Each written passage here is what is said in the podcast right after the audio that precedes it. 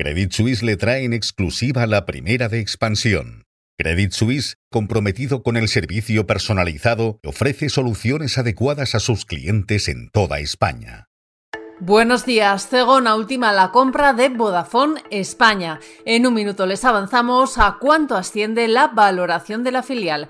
También les hablamos de BBVA, Santander y CaixaBank que se encuentran entre los bancos europeos que más han mejorado la relación entre su cotización y su valor contable. Y les hablamos sobre los protagonistas de la carrera por el biogás en España. Entre ellos están, por ejemplo, Goldman Sachs y Swiss Life. También les detallamos los resultados de HSBC que hemos conocido esta noche. El mayor banco europeo ha duplicado con holgura su beneficio.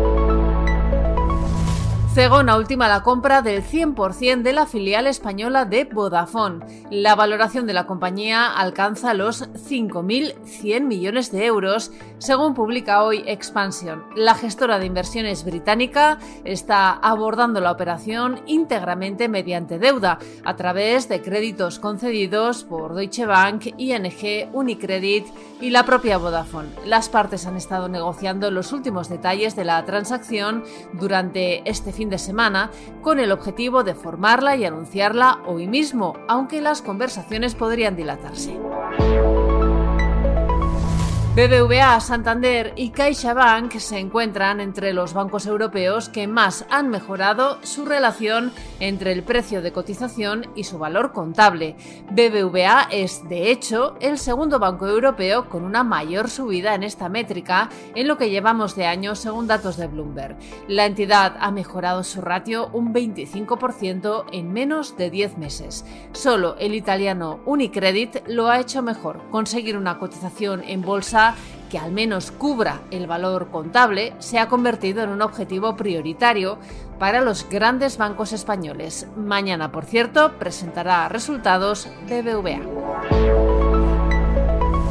Hoy también les contamos que Goldman Sachs, JP Morgan, Swiss Life, IFM, CVC y Macquarie, entre otros, se han sumado a la carrera por el biogás en España, que empezó a vislumbrarse hace meses. En la actualidad hay más de 300 peticiones de licencias para otros tantos proyectos y sus respectivas conexiones a la red de distribución de gas que en su mayor parte controla Netja, la filial de Naturgy. En la mayoría de los casos, detrás de los proyectos están grandes fondos de inversión o entidades financieras como las que les hemos citado. Esta madrugada hemos conocido los resultados del mayor banco de Europa, HSBC. Registró un beneficio neto de 22.585 millones de dólares hasta septiembre. Esto supone un incremento de más del doble frente al dato de los tres primeros trimestres del año pasado. En los primeros nueve meses de 2023, la facturación del grupo se expandió un 47% hasta los 53.037 millones de dólares.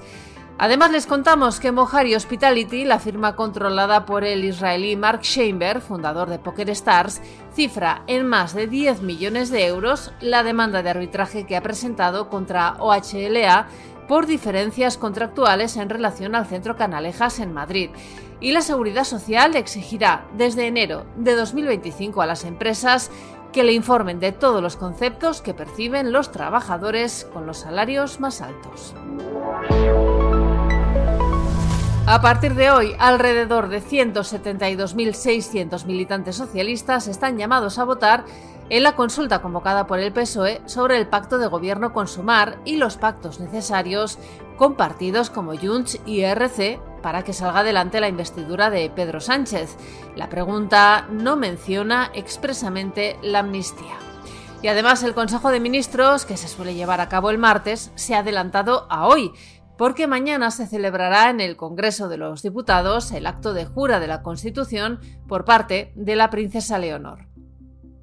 Y en la bolsa el IBEX 35 arranca esta semana desde los 8.918 puntos.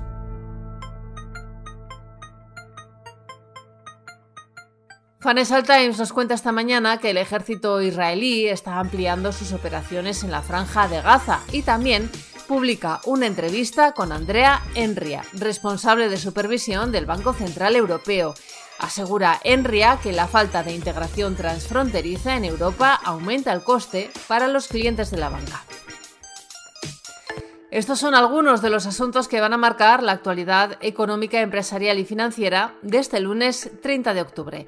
Soy Amayor Maichea y han escuchado la primera de Expansión. Nos pueden seguir de lunes a viernes a través de expansión.com, de nuestras redes sociales y de las plataformas Spotify, iBox y Apple.